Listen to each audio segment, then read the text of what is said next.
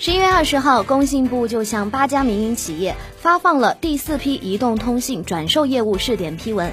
值得关注的是，这八家单位中包含小米科技有限责任公司。实际上，早在今年七月份的时候，中国电信呢就公布了第二批十家移动转售合作伙伴，当时小米也在列。今天的每日科技试点，我们一起来关注小米移动转售牌照一年内难有大动作。每日科技试点，每日科技试点，关注信息科技的点点滴滴。双十一前，雷军声称要放出神秘大招，并在微博多次谈及四 G 套餐时，很多人就猜测小米会不会推出会员专属套餐。如果是这样的话，无疑是具有极大杀伤力的武器。四 G 网络已经覆盖得越来越好，四 G 终端快速普及，均价一路下探。对于用户来说，最大的痛点就是资费套餐偏高的问题。如果小米推出更为实惠的套餐，配合还算不差的产品，必然会获得更多用户的芳心。拿到移动转售资格后，小米就具备了这个能力。再结合小米的生态玩法来看，简直是如虎添翼。小米模式的核心是硬件加软件加互联网服务，铁人三项。硬件包括智能手机、智能电视、平板电脑、小米路由器等等，这其中以智能手机为主。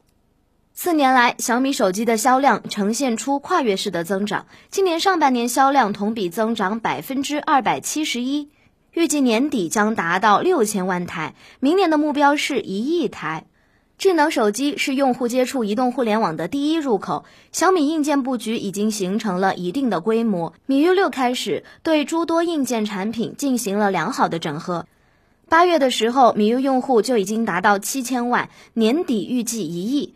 在互联网服务方面，花费巨资投入云服务、本地生活服务以及影视阅读等内容。我们看到一个生态帝国正在逐步建立起来。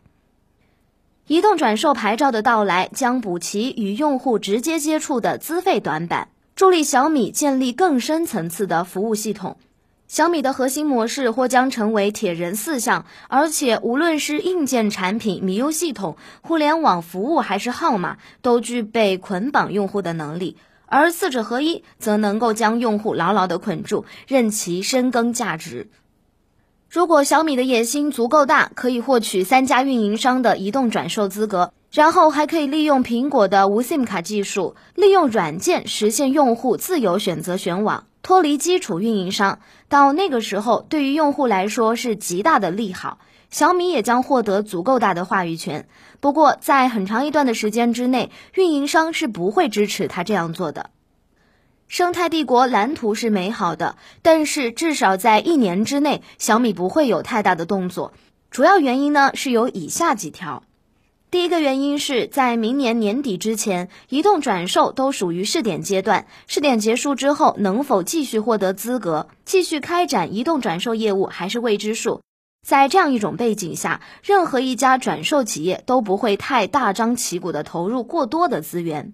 第二是小米在构建生态系统过程中，已经有了唯一的账户体系，即小米账号。幺七零号码到来后，将面对账户体系转移问题，需要一定的时间。第三点是在试点阶段，三家运营商发放的号码资源是有限的，三四十家虚拟运营商累计用户在年底预计能达到百万户的规模。尽管小米具有快速拓展用户规模的能力，目前啊也不具备这个外部条件。第四点是运营商移动业务发展有三条曲线，第一条是语音短彩信。属于过去，当前正快速下滑。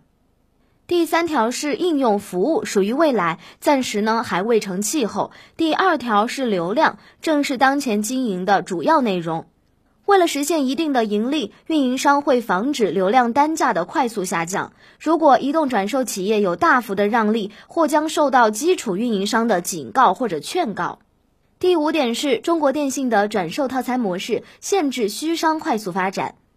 中国电信提供三种套餐模式，一种是已有的套餐转售模式，原则上是都要用这个的；第二种是定制套餐转售模式，可以向中国电信提出特定套餐的定制需求，双方协商达成一致之后啊，中国电信将定制套餐提供给转售企业，一经制定，未经中国电信同意，不能随便更改。